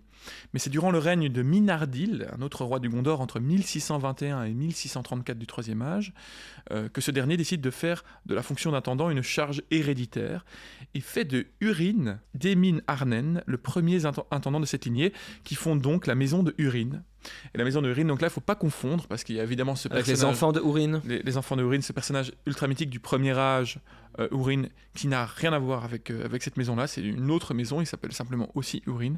Et donc, c'est à partir de ce moment-là que les intendants vont être euh, une lignée héréditaire. Et Dentor sera en fait un, descend, est un descendant direct de Urin, donc de 1600, à peu près 1620. Et, et, donc, il a un sang numénoréen complet, vraiment pur. Parce qu'en fait, cette maison de Urin, elle vient aussi d'une lignée directe de Numénoréens, bénis d'une longue vie, euh, simplement qui n'ont pas été ceux qui ont été mis sur le trône. Donc c'est pas la lignée des Ildur, etc. C'est une autre lignée, mais qui était aussi bénie d'une longue vie. Et donc il a, même sans euh, Numénoréens, autant que Faramir et Boromir. Euh, ah alors, probablement qu'il y a eu des petits mélanges avec des humaines classiques, pour le coup. donc, comme, comme Aragorn, hein, finalement, et donc qui n'est pas oui, c'est plus possible d'avoir un sang. il n'y a pas 300 ans d'existence, mhm. mais ils vivent quand même plus vieux. Ils ont une majesté, une majestuosité euh, plus grande. Et ça, c'est. Est-ce que c'est une des dernières familles euh, à, à, côté de la famille de d'Aragorn, la famille de Urin euh, Est-ce qu'il y a encore, est-ce qu'on connaît, enfin, je suppose qu'on va pas avoir la réponse comme ça, mais je me pose la question est-ce que du coup il y a encore d'autres familles nobles euh, au Gondor qui auraient plus ou moins cette lignée-là euh. bah, À mon avis, il doit y en avoir, mais ils ont dû pas mal se diluer, quoi. Ouais, ouais. Dans le, avec le sang des hommes classiques, je dirais. Et euh, il ne reste, il reste plus de véritables Numénoréens avec la même vie qu'à l'époque, de toute manière. Même Aragorn, même Faramir. Parce qu'on va être d'accord que tous les hommes qui s'étaient battus en Beleriand ont été euh, donc bénis de cette longue vie. Les enfants d'Elros ont eux bénéficié d'un bonus, on va dire plus plus. tout à, fait. Euh, ça, à savoir que Aragorn est bel et bien descendant euh, d'Elros, ce qui fait que c'est cette lignée évidemment qui a été principalement la lignée des rois à Numénor et au Gondor par après. Euh, mais du coup, oui, des Numénoriens, combien sont revenus en Gondor en fait Parce qu'on sait qu'il y a neuf navires qui sont venus avec Isildur et Quelques-uns quand même. Hein. Mais du coup, je suppose, mais comme il y avait déjà des colonies, je suppose que beaucoup des Gondoriens qui a, enfin, qui a eu en tout cas, on va dire, dans les années qui ont précédé Isildur, et etc. Je suppose que, en fait, il y en avait qui venaient, qui étaient venus en bateau avec eux. Il y en avait aussi qui étaient déjà là, quoi. Euh, on sait bien qu'il y avait aussi les Numénoriens noirs après qui sont ralliés. Oui, qui sont, euh, Donc euh, voilà, je suppose parce que c'est toujours une question que je me pose, mais comment est-ce qu'ils ont fait pour revenir à neuf bateaux et en fait avoir quand même tout, tout cette tout, cet héritage numénorien dans le, dans le Gondor à ce bah, Il y avait, des, comme tu l'as dit, des colonies qui avaient été depuis longtemps établies en Gondor, enfin en, terre du milieu. Et puis, euh, puis voilà. Après, ils se sont euh, évidemment mêlés aux hommes euh, sur place. Comme il est dit d'ailleurs pour les hommes des montagnes, etc. Donc ouais, il faut s'imaginer un truc, je pense que voilà, évidemment, là, il y a peut-être beaucoup moins de familles. C'est dit d'ailleurs dans le chapitre que ben, beaucoup des maisons avec des armoiries sont maintenant silencieuses. et que je suppose du coup qu'il y a il y avait un certain nombre qui mhm. aujourd'hui est encore là. Certains sont encore baignés d'une relative beauté, on va dire, mais qu'il n'y a, plus grand-chose. quoi. Enfin, il y a beaucoup moins en tout cas que ce qu'on aurait. Ouais, tout à fait. Mais donc voilà, euh, j'insiste, Denethor est un, est un descendant pur, euh, enfin pur, je ne dirais pas pur puisqu'il a dû être mêlé comme je l'ai dit, mais un descendant d'une lignée vraiment numénorienne. Et, euh, et un gars très important et les intendants sont extrêmement importants. Et je terminerai là juste là-dessus parce qu'il y a quand même les rangers de l'Itilienne qui sont quand même connus aussi pour être aussi gondoriens presque dans le sens numénorien, ainsi que les rangers euh, du Nord cette fois-ci, euh, la compagnie grise mm, mm, mm. qu'on rencontrera bientôt. Bientôt, mais euh, ils sont tous bien, bien présentés comme ayant certaines propriétés de de d'Aragorn et de Faramir quoi. Bah ouais, Donc, donc ils, ils doivent il y a avoir bel du et sang. bien hein. cette espèce de d'aura. euh, deux fils de descendants de ouais. Bah, des du- ce sont des Dunedains, de toute façon, les Dunedains sont les descendants ouais, des clairement. Donc, euh, après avoir eu cette réflexion euh, donc sur euh, Gandalf et Denethor, Pipin est sorti de ses rêveries par Denethor, qui lui ordonne de commencer son récit. À la fin de cette heure éprouvante, Pipin est épuisé. Denethor ordonne qu'on emmène Gandalf au logement préparé pour lui et que Pipin peut l'accompagner s'il le désire. Il annonce que désormais, le hobbit serait connu sous le nom de Pérégrine, fils de Paladin, et qu'il saurait les mots de passe mineurs. Il ordonne que Pipin se présente à lui aussitôt que possible après la troisième heure. La troisième heure, c'est en fait la troisième heure après le lever du soleil. Et il dit à Gandalf que lui pourra venir quand il le voudra, hormis pendant ses brèves heures de sommeil. Mais il lui demande de laisser passer sa colère à l'égard de la folie d'un vieillard, mais de revenir pour son réconfort. Folie? répond Gandalf. Vous savez utiliser même votre chagrin comme manteau. Croyez-vous que je n'ai pas compris votre dessein en interrogeant une heure durant quelqu'un qui en sait moins alors que je me trouve à côté? Si vous le comprenez, soyez satisfait. Il serait folie de dédaigner l'aide et les conseils en temps de besoin, mais vous ne dispensez pareils conseils qu'en fonction de vos propres intentions. Pourtant, le seigneur du Gondor ne doit pas être fait l'instrument de dessein des autres hommes, aussi dignes qu'ils soient. Mais pour moi, il n'existe pas dans le monde tel qu'il est de dessein supérieur au bien du Gondor, et le gouvernement du Gondor m'appartient, mon seigneur, et n'appartient à nul autre, à moins que le roi ne revienne. Donc en fait, il reproche à Gandalf, euh, s'il accepte ses conseils, de vouloir influencer sa décision beaucoup trop et de ne pas le laisser libre. Donc il ne veut pas écouter Gandalf. Alors qu'il prend déjà des décisions, etc. On voit qu'il se prépare quand même un petit peu à la guerre. À mon avis, pas assez au goût de Gandalf, mais, euh, mais tout de même, euh, il ne veut pas entendre ses conseils en fait. À moins que le roi ne revienne, eh bien, monseigneur l'intendant, votre tâche est de conserver encore ce que vous pourrez du royaume devant cet événement que peu de gens attendent à présent. Dans cette tâche, vous aurez toute l'aide qu'il vous plaira de demander. Je vous dirai ceci. Le gouvernement d'aucun royaume ne m'appartient. Plus celui du Gondor que d'aucun autre pays, grand ou petit, mais toutes les choses de valeur qui sont en danger dans le monde tel qu'il est à présent, voilà mon souci. Et pour ma part, je n'échouerai pas entièrement dans ma tâche. Même si le Gondor devait périr, si quelque chose franchit cette nuit qui puisse encore croître en beauté ou porter de nouveaux fleurs et fruits dans le temps à venir. Car moi aussi, je suis intendant. Ne le saviez-vous pas? Ça, cette euh, réplique de Gandalf très importante, hein, Mm, donc, mm, euh, mm, qui mm. lui dit que lui, qui n'a pas à craindre Gandalf, puisque il ne veut pas le contrôle du Gondor, il ne veut le contrôle de rien. Tout ce qui lui importe, c'est la survie de la Terre du Milieu, la survie du bien, la survie de la beauté, des choses bonnes, et que même si la Terre du Milieu échoue, si le Gondor est détruit, si le rohan meurt, s'il arrive à faire en sorte que il arrive à en ressortir quelque chose de bien de ce mal, et que au moins une chose de bien arrive à refleurir après tout ça, eh ben il aura fait sa mission, puisque lui c'est sa mission à lui, c'est préserver l'œuvre d'Ilúvatar, mais c'est pas forcément sauver le Gondor. Simplement là c'est son moyen. Et cette dernière phrase, car moi aussi je suis intendant, ne le saviez-vous pas? Alors j'ai du mal à comprendre exactement ce qu'il veut dire par là, même si je pense que j'en saisis le sens profond. Il y a un tendant de la Terre du Milieu, dans le sens. Mais il est intendant d'Ilúvatar, entre, entre Oui. guillemets. Il a, Il a plus un, un rôle de guide que de, de, de vrai chef. Il est plus là pour inspirer les hommes et leur apporter de l'espoir que pour vraiment et leur aider à tenir le coup, Ouais, ouais. que pour diriger comme un, un roi devrait le faire. Oui, un tendant de la Terre du Il Milieu dans même- un certain sens, même si Il c'est est là évidemment pour euh, la quoi. préserver le temps que Ouais, les, personnes légitimes puissent en prendre la direction. Mais même au-delà de ça, ce qu'il dit, au-delà de ça, c'est qu'il dit, c'est carrément que le Gondor pourrait mourir, il n'échouerait pas dans sa tâche. S'il arrive à faire Mhm. refleurir la moindre fleur ou fruit euh, belle dans ce monde. Donc en fait, lui pour l'instant, son plan, c'est de sauver le Gondor. Parce Mais que le ça. sauver le Gondor lui permet de faire ça, Ouais. mais s'il n'y arrive pas ça, il Ouais, un autre plan ouais, et un autre moyen. C'est ouf ça. Ouais. Ça, c'est, ça, c'est une Vous n'êtes qu'un pion sur mon échiquier. Mais en- non, je rigole, je rigole. Mais... C'est pas ça qu'il lui dit, mais il lui dit que qu'en fait son intérêt n'est pas de gouverner le peuple des hommes, n'est pas de gouverner le Gondor. Lui, pour lui, le Gondor c'est un truc éphémère dans la Terre Oui, non, mais je rigole de toute façon, parce que de toute façon, on connaît la, la bonté, on va dire, de Gandalf, entre Oui, oui. guillemets, innée, donc il ne va pas juste dire, ce n'est que. Euh, il, a fondamentalement envie de sauver le Gondor avant de, passer au plan d'après. Mais ce qu'il dit est plus profond que ça, et je trouve ça intéressant de le, souligner, c'est que non, son but n'est pas de sauver le Gondor, son but est de sauver la, l'œuvre d'Ilvatar. Je, relis cette phrase hein. Je n'échouerai pas entièrement dans ma tâche, même si le Gondor devait périr. Si quelque chose franchit cette nuit qui puisse encore croître en beauté ou porter de nouveaux fleurs et fruits dans le temps à venir. Car moi aussi je suis intendant, ne savez-vous pas. Donc je n'échouerai pas, même si le Gondor devait périr, si seulement il, y a quelque chose qui franchit cette nuit, donc qui franchit euh, bah, le règne de Sauron, quoi. Oui, il suffit qu'une seule personne survive euh, dans l'idée, ou une fleur, une plante, euh, une idée. Quelque chose qui pourrait refaire ressurgir la bonté, mhm. le bien, et donc l'œuvre d'Ilivatar, il n'aura pas échoué parce que lui, il sert pas quelque chose d'éphémère finalement à une civilisation des hommes, il, sert l'œuvre globale mhm. d'Ilivatar. Il sert quelque chose de bien plus grand.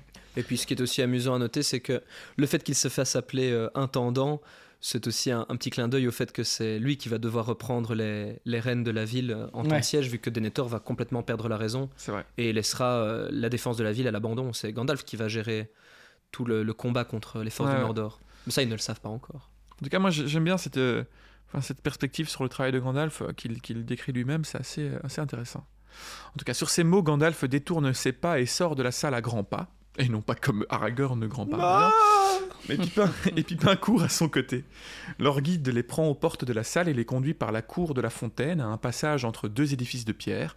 Après plusieurs tournants, ils arrivent à une maison voisine du mur de la citadelle et sur le côté nord, non loin de l'éperon qui relie la colline à la montagne. Il les mène par un large escalier au premier étage au-dessus de la rue, puis dans une agréable pièce, claire et aérée, tapissée de belles tentures unies à reflets d'or. La pièce est peu meublée, juste une petite table, deux chaises et un banc, mais des deux côtés il y a des alcôves garnies de rideaux dans lesquels se trouvent de bons lits avec des récipients et des bassins pour se laver. Trois hautes et étroites fenêtres donnent au nord, par-delà la grande courpe de l'Anduin, encore enveloppée de brume, sur l'Émine-Muil et le Roros dans le lointain. Êtes-vous irrité contre moi, Gandalf? J'ai fait de mon mieux, dit Pipin. Oui, certes, répond Gandalf avec un rire soudain. Il vient auprès de Pipin et se tient à côté de lui, un bras passé autour des épaules du hobbit pour regarder par la fenêtre. Pipin jette un coup d'œil étonné sur le visage joyeux de Gandalf. Vous avez sans nul doute fait de votre mieux. J'espère que vous ne vous retrouverez pas de sitôt dans un tel mauvais pas entre deux aussi terribles vieillards. Le seigneur de Gondor en a toutefois appris de vous plus que vous ne pouvez le penser, Pipin. Vous n'avez pas pu cacher le fait que Boromir n'avait pas conduit la compagnie hors de la Moria, et qu'il y avait parmi vous quelqu'un de haut rang qui venait à Minas Tirith, armé d'une épée fameuse. Les hommes réfléchissent beaucoup au sujet des histoires de l'ancien temps en Gondor, et Denethor a longuement médité sur les chants et les mots fléaux des îles dures depuis le départ de Boromir.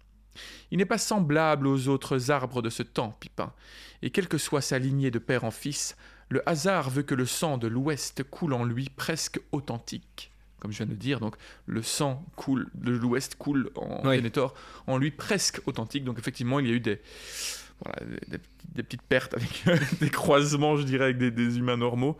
Néanmoins, euh, il est presque authentique. Comme il le fait chez son autre fils Faramir, et ne le faisait chez Boromir, qu'il aimait le plus. Il a vu longtemps. Il peut discerner, s'il applique sa volonté, une bonne part de ce qui se passe dans la tête des gens, même ceux qui demeurent au loin. Il est difficile de l'abuser et dangereux de tenter de le faire. Rappelez-vous-le, car vous avez maintenant juré fidélité à son service. Je ne sais ce qui, dans votre tête ou dans votre cœur, vous y a poussé, mais ce fut bien fait. Je ne l'ai pas empêché, car les actes généreux ne doivent pas être retenus par de froids conseils. Cela lui a touché le cœur, en même temps que cela a plu à son humeur. Et au moins vous êtes libre à présent de circuler comme vous voulez dans Minas Tirith. Mais il y a un revers de la médaille. Vous êtes à ses ordres, et il ne l'oubliera pas. Enfin, il est inutile de ruminer sur ce que demain rapportera. D'abord, il est certain qu'il apportera pire qu'aujourd'hui, pendant bien des jours à venir. il ne peut rien faire d'autre pour l'empêcher. L'échiquier est disposé, et les pièces bougent. L'une que je suis grandement désireux de trouver, c'est Faramir, l'héritier à présent de Denethor. Je ne crois pas qu'il soit dans la cité, mais je n'ai pas eu le temps de prendre de renseignements. Je dois partir, Pipin. Il faut que j'aille à ce conseil de seigneur pour apprendre ce que je pourrais. Mais l'ennemi a le trait. Il est sur le point d'ouvrir pleinement la partie, et les pions en verront autant que quiconque. Pérégrine, fils de paladin, soldat de Gondor, affilez votre lame. Sur quoi Gandalf sort, et à ce moment, La note claire et mélodieuse d'une cloche sonne dans une tour de la citadelle. Elle retentit trois fois, comme de l'argent dans l'air, et se. La troisième heure depuis le lever du soleil. Pipin quitte alors sa demeure et se rend dans la rue. Des hommes en armes viennent et vont dans les voies de la cité, changeant de poste et de service à la sonnerie de l'heure.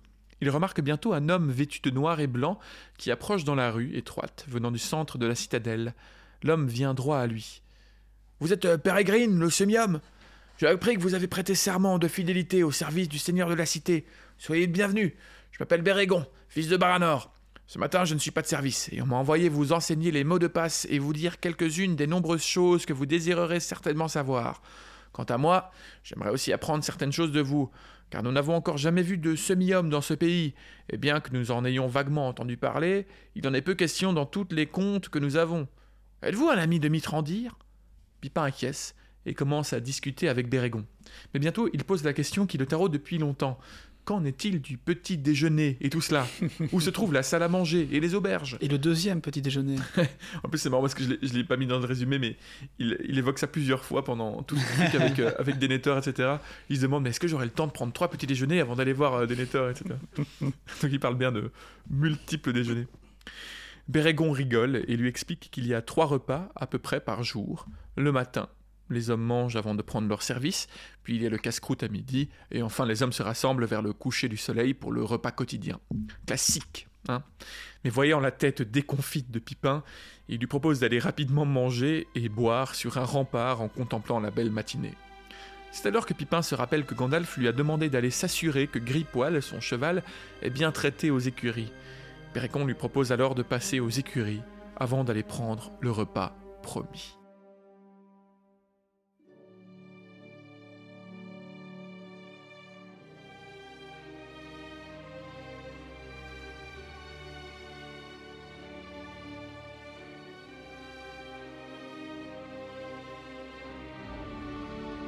Petite anecdote, ce fameux Bérégon.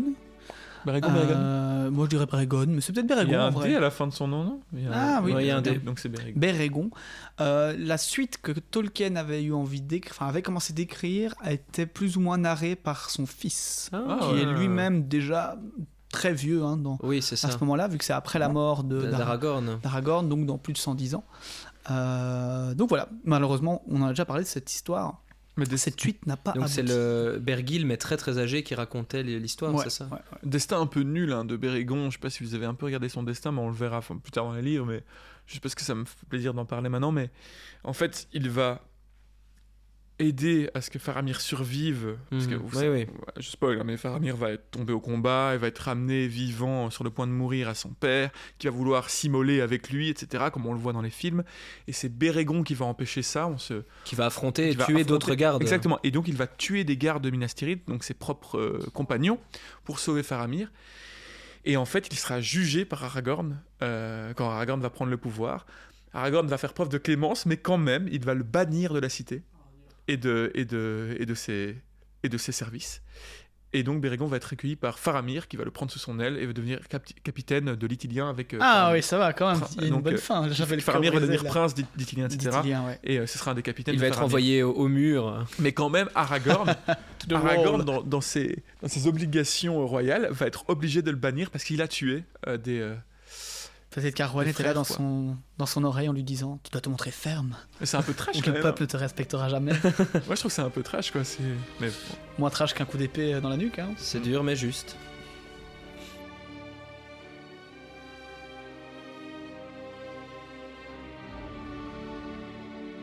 En arrivant aux écuries de Denethor, Pipin constate avec joie que Gripoil y a été traité avec le plus grand soin. Bérégon lui palpe doucement la tête. La tête du cheval, pas celle de Pipin, je vous rassure. Ce dernier lui explique que c'est un illustre animal qui voyage sans mort, bride, et qu'il transporte seulement ceux qu'il estime dignes de monter sur son dos. Tous deux quittent l'animal après s'être bien assurés que son auge est suffisamment rempli, afin de se rendre à la citadelle pour, eux aussi, se nourrir. Ils descendent par un long escalier dans un large couloir éclairé de lanternes. Dans les murs se trouvent des guichets, et l'un d'eux est ouvert. C'est ici que se trouve la manutention et qu'ils reçoivent leur pitance. Du pain, du beurre, du fromage et des pommes, une gourde de bière bien fraîche, des écuelles et des gobelets de bois. Bérégon et Pipin emportent le tout dans un panier d'osier et remontent au soleil, à un endroit de l'extrémité est du grand rempart avancé, où les murs présentent une embrasure avec un siège de pierre sous la pluie. Ils peuvent observer de là le matin qui s'étend sur le monde. En ayant ces descriptions-là, je, nous vois quand nous, nous, descendions à Avignon en été, pendant le festival, que nous allons chercher notre, notre baguette, euh. notre petit saucisson, notre bout de fromage, que nous allions monter euh, sur le rocher des dons, face euh, au Rhône et que nous profitions euh, du soleil, d'une bonne compagnie et d'une bonne chair. Sauf, qu'une bataille euh, épique et dangereuse ne, nous attendait pas. Bah, C'était la bataille contre l'estomac vide, et pas des moindres. Et, contre, et, la bataille contre la sieste aussi et le sommeil. Et puis la bataille contre les, vendeurs et la sécurité du Carrefour Express qui voulaient, qui voulait m'attaquer quand j'avais volé un saucisson. Vous saurez tout. un épisode spécial. Ils mangent et boivent tout en parlant, tantôt du Gondor et de ses us et coutumes, tantôt de la comté et des pays étranges que Pipin a vus. Le soleil monte et les brumes de la vallée d'en bas se lèvent, soufflées par la brise grandissante de l'est qui fait à présent claquer les étendards blancs de la citadelle. Dans le fond de la vallée, à quelques kilomètres en contrebas de leur point d'observation, ils peuvent voir le grand fleuve, au pied de la cité s'étend tout le champ de Pélénor, parsemé dans le lointain de fermes et de petits murs, de granges et d'étables, de nombreuses routes, et beaucoup d'allées venues en bas, de paysans, de charrettes, un cavalier en hâte de temps à autre. Bérégon pointe alors à Pipin les différentes routes empruntées, ainsi que leur aboutissement. Vous voyez là les derniers camions qui emportent vers le refuge les vieillards, les enfants et les femmes qui doivent les accompagner? Eh bien, ils doivent être tous à une lieue de la porte et dégager la route avant midi. C'est une triste nécessité, et il est possible que peu de ceux qui sont aujourd'hui séparés se retrouvent jamais. Il y a toujours eu trop peu d'enfants dans cette ville, mais à présent, il n'y a plus que quelques jeunes garçons qui ne veulent pas partir et qui pourront trouver quelques tâches à accomplir. Mon fils, il est de cela. Le silence retombe durant un moment. Pipin regarde anxieusement vers l'est, craignant à tout moment de voir des milliers d'orques se déverser dans les champs. Et puis, son regard se porte vers la cité d'Osgiliath, dont Bérégon lui partage les derniers récits de conquête le passage des cavaliers noirs, la victoire de Boromir sur la rive occidentale et la prochaine attaque que les soldats du Gondor y attendent promptement. Quand cela arrivera-t-il? J'ai vu les feux d'alarme la nuit dernière, ainsi que les estafettes, et Gandalf disait que c'était un signe que la guerre avait commencé. Il semblait désespérément pressé. Mais à présent, tout paraît si tranquille. C'est ce que l'on appelle le calme avant la tempête. Désormais, il est trop tard pour chercher de l'aide. Nous serons bientôt assiégés. Les secours devront venir à nous. Bon, je ne connais pas la pensée du Seigneur des Nétors, mais il a maintes sources d'informations. Il n'est pas comme les autres hommes, il voit loin. D'aucuns disent que, lorsqu'il se tient seul la nuit dans sa chambre haute de la tour et qu'il tourne sa pensée de telle ou telle façon, il peut lire quelque peu dans l'avenir et qu'il fouille même parfois l'esprit de notre ennemi, luttant avec lui. Et c'est pourquoi il serait vieux, usé avant son temps. Enfin, quoi qu'il en soit, Monseigneur Faramir est parti au-delà du fleuve pour quelques missions périlleuses, et il peut avoir envoyé des renseignements. Mais nos pensées sont désormais tournées vers le Rohan, et nous sommes heureux des nouvelles de victoire que vous apportez. Mais ceci est une grande guerre, au plan depuis longtemps établi, et nous n'en sommes qu'une pièce, quoi qu'on puisse dire notre orgueil. L'échiquier est en place, les pièces avancent. Maintenant, tous les royaumes vont être mis à l'épreuve. Résister ou tomber sous l'ombre. Notre ennemi, lui, il est prêt. Hein. Toutes ses forces sont rassemblées, et pas seulement des orques, mais aussi des hommes, des légions de Haradrim venus du sud, des mercenaires venus de la côte. Ils répondront tous à l'appel du Mordor. Ce sera la fin du Gondor tel que nous le connaissons, et le coup le plus dur sera porté d'ici. Et puis, oh, si le fleuve est pris, si la garnison de Sgiliath tombe, la dernière défense de cette cité aura disparu. Mais nous avons le magicien blanc, et cela, cela ne signifie pas rien. Pipin écoute silencieusement. Il contemple les grands murs, les tours, les beaux étendards et le soleil haut dans le ciel, et puis l'obscurité grandissante à l'est. Et il pense aux longs doigts de cette ombre, aux orques dans les forêts et les montagnes, à la trahison de l'Isangar, aux oiseaux à l'œil néfaste, aux cavaliers noirs avancés jusque dans les chemins de la comté, et à la terreur ailée, les Nazgûl. Il frissonne, et à ce moment même, le soleil vacille et est obscurci une seconde, comme si une aile sombre avait passé devant lui. Pipin croit distinguer, presque hors de portée de Louis, très haut et loin dans les cieux, un cri, très faible, mais étreignant le cœur, cruel et froid. Il pâlit et se blottit contre le mur. Bérégon et Pipin se regardent, le cœur noué. Ils connaissent tous deux la nature de la créature qui les a survolés, loin et semé le désespoir dans leur cœur. Il reste un moment assis, la tête basse, sans parler. Il s'agissait évidemment d'un De as- Gollum. Ah euh, d'un Asgul à croupeton sur une créature ailée. Tout à fait, on n'y était pas loin. Et puis soudain, Pipin lève le regard et constate que le soleil brille encore et que les étendards flottent toujours au vent. C'est passé. Et son cœur ne veut pas encore désespérer. Gandalf est tombé et il est revenu. Et il est avec eux. Ils peuvent et ils doivent tenir. Oh, tout de même, dit Pipin, je ne veux pas aller me battre. Mais être dans l'attente d'une bataille à laquelle je ne peux échapper, c'est encore pire. Ils parlent encore, ils parlent encore jusqu'à ce que les cloches de midi sonnent, ce qui annonce l'heure du déjeuner. Je voudrais revenir sur, sur cette phrase qu'il dit euh, Je veux pas aller me battre, mais être dans l'attente d'une bataille que je ne peux échapper, c'est encore pire. Mais en vrai, quand tu prends cette phrase au premier degré, c'est horrible. Genre, Ça Mhm. doit être horrible, la pression qu'il doit avoir. Surtout lui, euh, bah déjà pour les hommes sur place Ouais. évidemment, bien que ce soit leur, leur vie, leur métier. Ouais. Mais ouais, pour Pipin, qui il y a 13 jours se trouvait avoir Boromir percé de flèches, Ouais. et qui euh, quelques mois auparavant était en, en Foncombe, et puis Avec son petit châle. Et, c'est euh, ça, à profiter de la neige avec ses amis hobbits, Mais à regarder ouais, des elfes, écouter les histoires de Bilbon, et puis euh, six mois avant, qui se trouvait en comté paisiblement, Ouais. à penser à quelle bière et combien de bières il allait s'enfiler euh, à la soirée euh, de Bilbon. Non, leur ils n'en- sont pas au bout de leur peine, les pauvres. Non. euh, Non mais c'est fou et là il, il va devoir se battre et euh, ça me rappelle un peu cette scène aussi dans les films avec euh, tu sais ce, ce, ce- ce gosse là fils de Hama je sais plus quoi Allez, fils de Hama, monseigneur. ouais ouais qui, qui, qui- Dont le père vient de se faire bouffer par un warg d'ailleurs. qui fait tester son épée à, à Aragorn et il fait c'est une bonne épée et tu sais ce truc de ah, c'est c'est des gens qui devraient pas du tout se trouver là et qui Bah, on a quelque chose de similaire, je trouve. Enfin, similaire, vraiment, toute proportion gardée.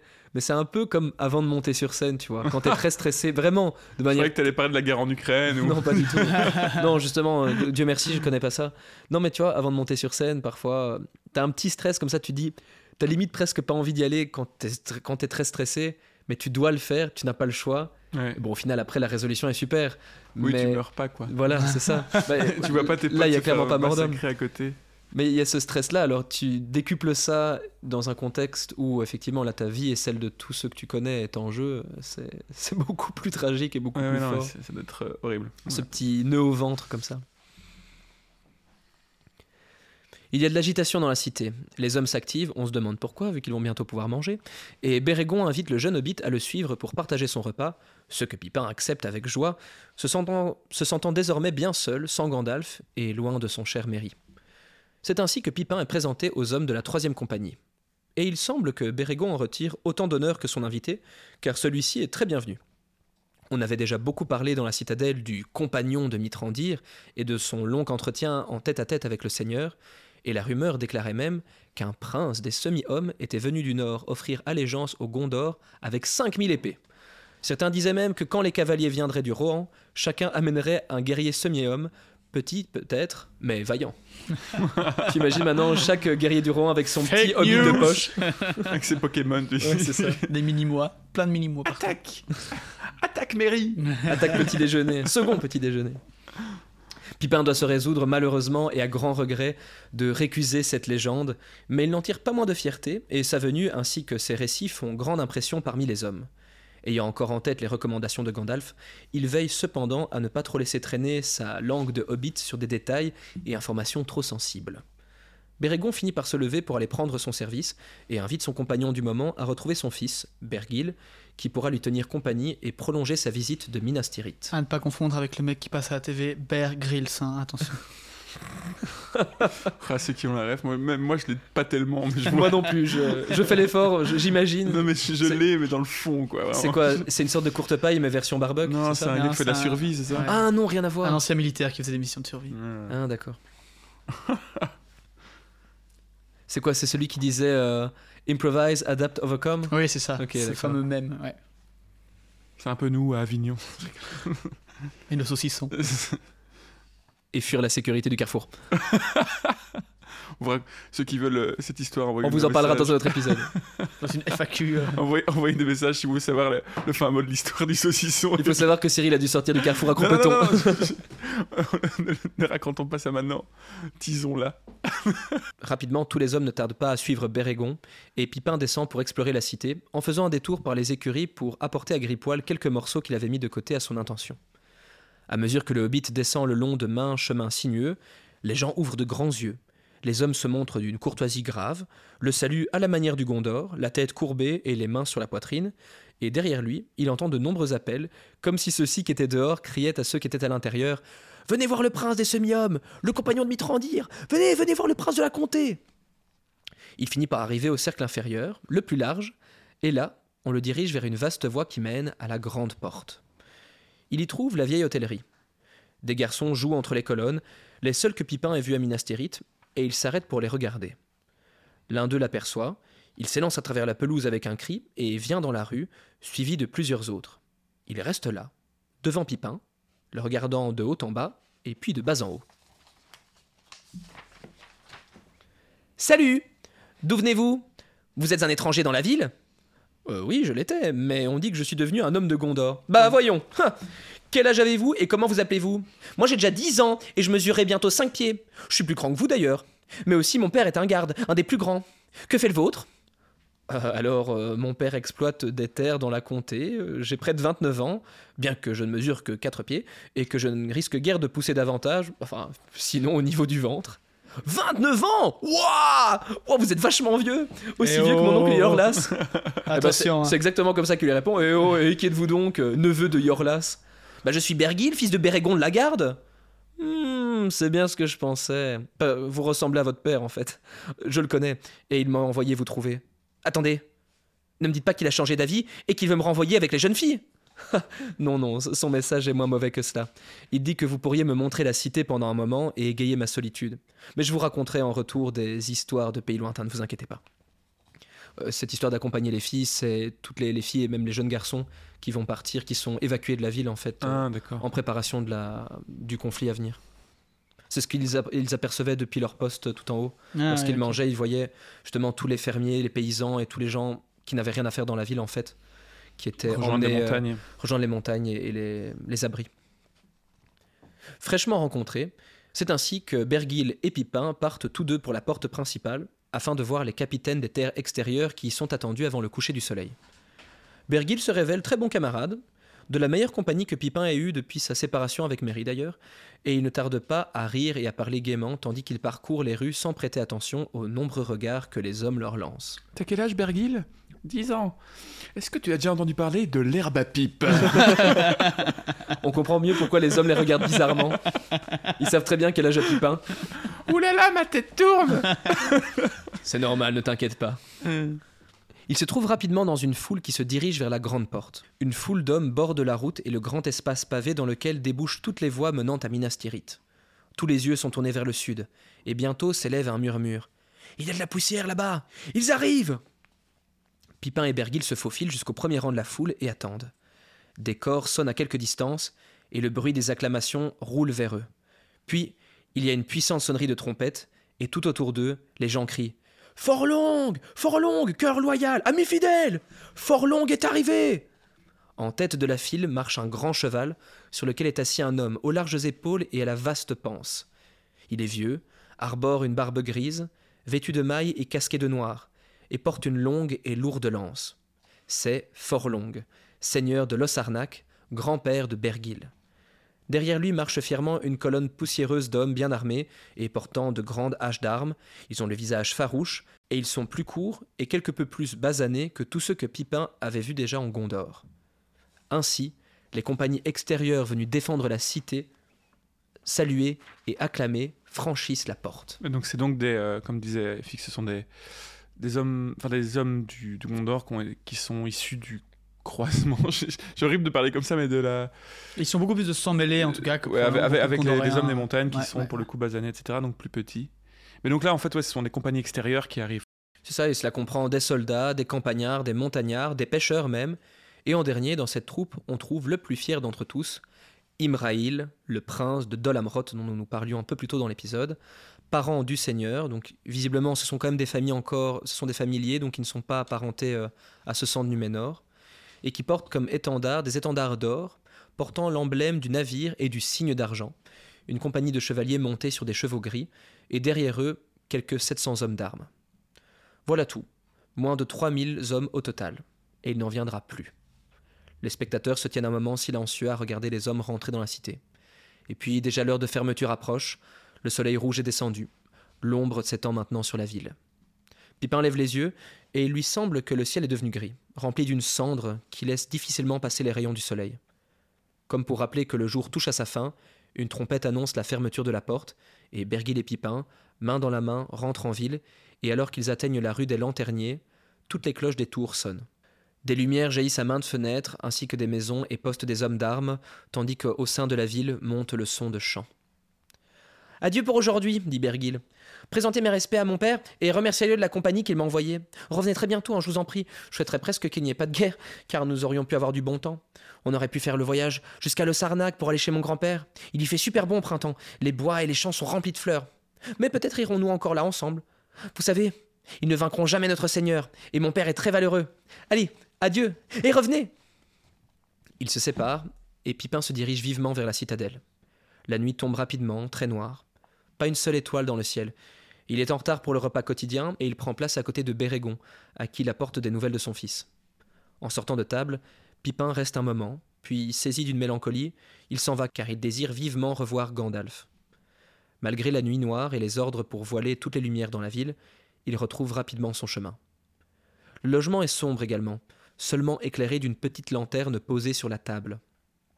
Gandalf est absent. La mélancolie lui pèse encore plus lourdement sur le cœur. Il reste un moment étendu dans son lit à tenter de s'endormir, tout en guettant le retour de Gandalf, puis il finit par tomber dans un sommeil inquiet. Au cours de la nuit, il est réveillé par une lumière. Gandalf est rentré et fait les cent pas, tout en soupirant et en murmurant. Quand donc Faramir reviendra-t-il? Quand reviendra-t-il? Bonsoir Je croyais que vous m'aviez totalement oublié. Ah, je suis heureux de vous voir de retour. La journée a été longue. Mais la nuit sera trop courte. Je suis revenu ici parce qu'il me faut un peu de paix. Seul. Vous devriez dormir pendant que vous le pouvez encore. À l'aube, je vous amènerai de nouveau devant le seigneur Denethor. Non, quand la convocation viendra, pas avant. L'obscurité a commencé. Il n'y aura pas d'aube.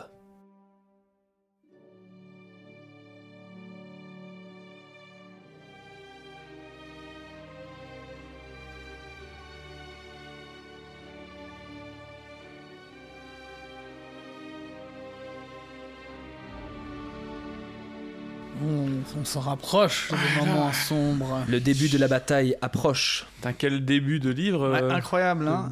Et en plus, bon, énorme chapitre hein, pour ceux qui ne l'avaient pas remarqué. Ouais, très Euh, et on passe vraiment par tellement de choses. T'as d'abord ces- toute cette courte effrénée au début, euh, Les feux d'alarme dans qu'on aperçoit. cité, les feux d'alarme, la rencontre avec euh, Denethor. avec Denethor, euh, L'introduction de balade, plein de finalement. personnages aussi, Et ouais, euh. ouais, cette balade avec Bérégonde et son fils euh, qui, qui dure finalement euh, une bonne partie du chapitre Qu'on va revoir plusieurs fois, qu'on va croiser à de nombreuses reprises dans la cité pendant la guerre, après. Ouais.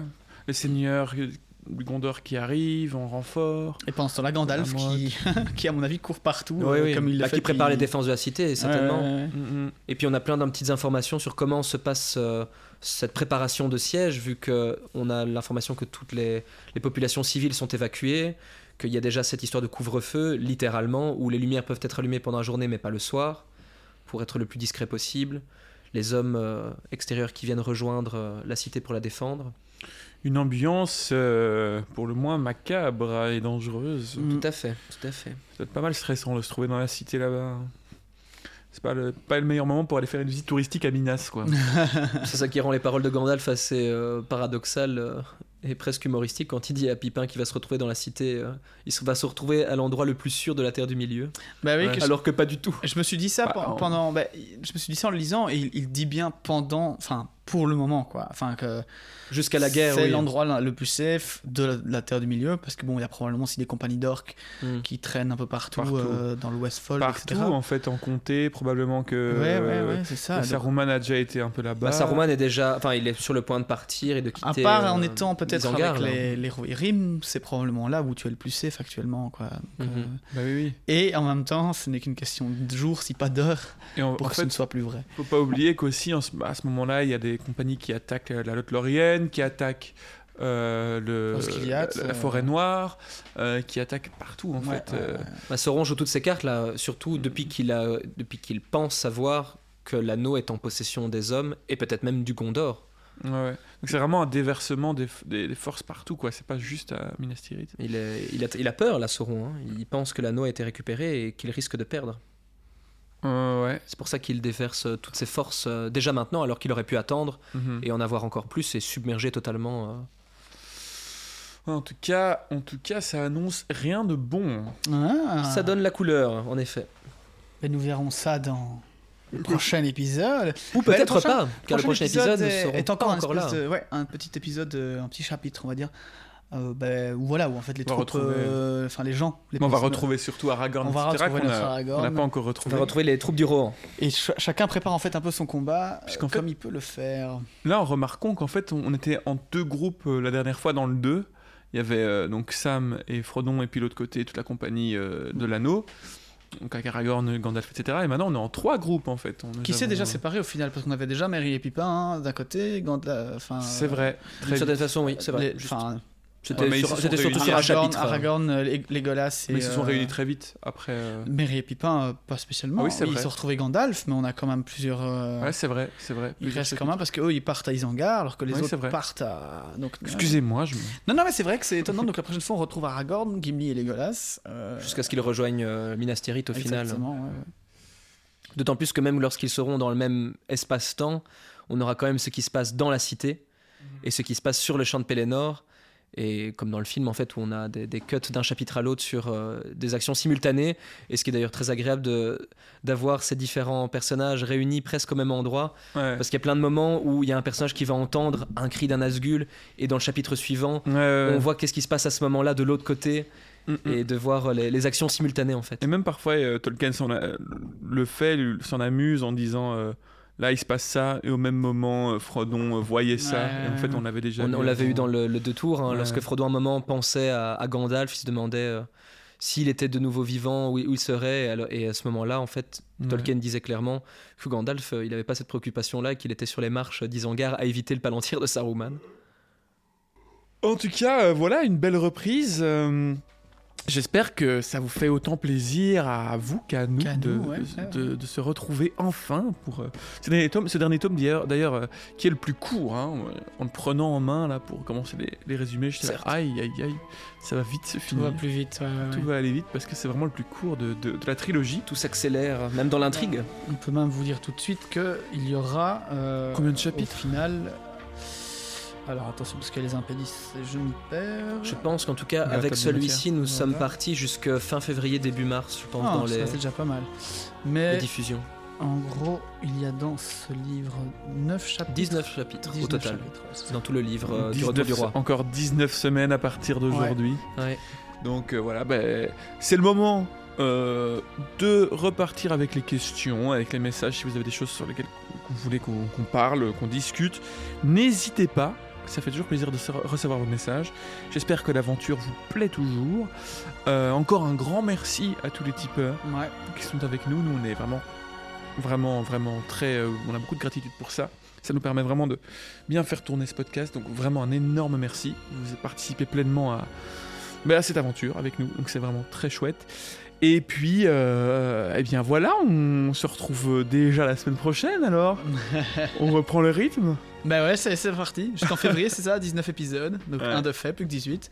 On vient d'enregistrer une bonne heure et demie là, comme vous pouvez le voir. Donc euh, Ouais, c'est c'est- c'est faut se- intense. Faut hein. se remettre. Faut hein. s'en remettre. ouais, ouais. C'est fou, ça fait longtemps qu'on n'avait pas parlé de aussi longtemps de suite. Tu sais ce qui fera du bien pour se remettre et se remettre les idées au clair?